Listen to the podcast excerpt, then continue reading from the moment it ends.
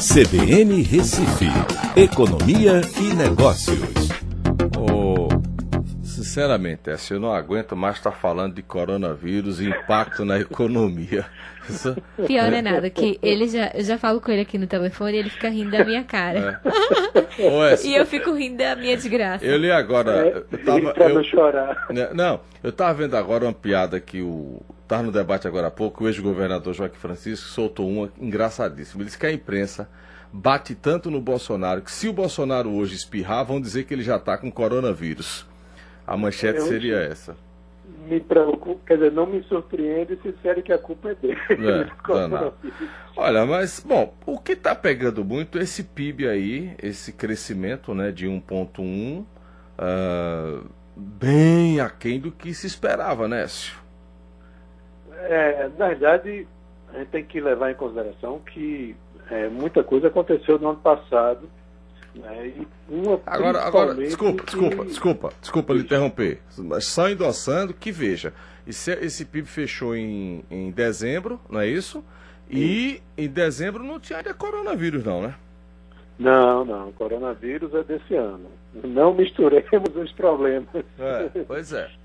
O, o grande problema do ano passado foi essa reforma da Previdência, né? que ela foi promulgada em novembro. A gente perdeu um ano inteiro falando de reforma de Previdência. Qual é o investidor que vai querer fazer investimentos no país quando não sabe se, se uma reforma importante como essa seria aprovada? né? Ninguém leva em consideração esse timing. E ele é fundamental para que os investimentos aconteçam. Quando você olha os dados do IBGE, né, para a questão das variáveis que mais impactaram, o investimento ele sofreu, né? E você vê que sem investimento você termina não tendo crescimento econômico. Ele foi menor do que no ano, no ano 2018, tá?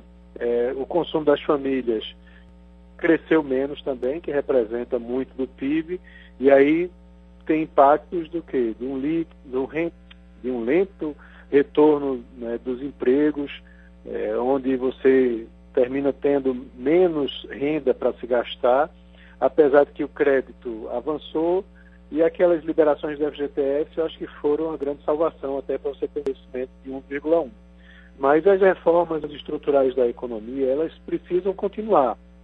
Você precisa continuar tendo a reforma administrativa, tributária, para que isso vá destravando e a economia possa ter um crescimento sustentável de longo prazo. Não pensar que ah, cresceu 1,1, vamos agora injetar subsídio novamente na economia para que faça o quê? Para que tenha um novo voo de galinha a la Dilma, como a gente teve no passado. Não, isso não pode acontecer. né? A gente precisa realmente reorganizar para que todos esses setores, tanto pelo lado da oferta, né, da produção, como pelo lado da demanda, do consumo, você venha a ter um crescimento mais sustentável. Tem um aspecto muito positivo desses dados, que foi a construção civil, né, depois de cinco anos em queda, teve um crescimento positivo.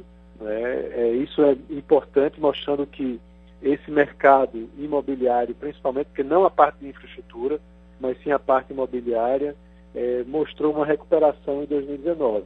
E esse é um investimento de longo prazo. Né? As famílias geralmente fazem um financiamento de longo prazo. Então houve essa retomada é, e acredito que em 2020 isso vai continuar. Outro fato importante é que quando você compara o PIB do quarto trimestre com o quarto trimestre de 2018, houve um crescimento de 1,7%. Então a gente fecha o ano de 2019 com uma variação de trimestre importante, né? uma variação que abre o ano 2020 com é, um crescimento já mais forte do que quando aconteceu de 2018 para 2019, que foi um crescimento praticamente de zero.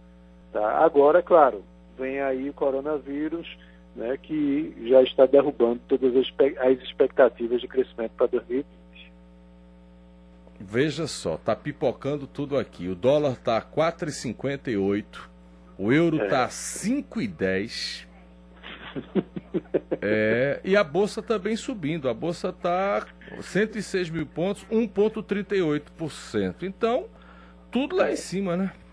É, a bolsa, a explicativa é que na, na Super Tuesday de ontem, né, ou seja, a, a Super Terça-feira dos democratas, o Biden surpreendeu e está derrubando o Sanders, né?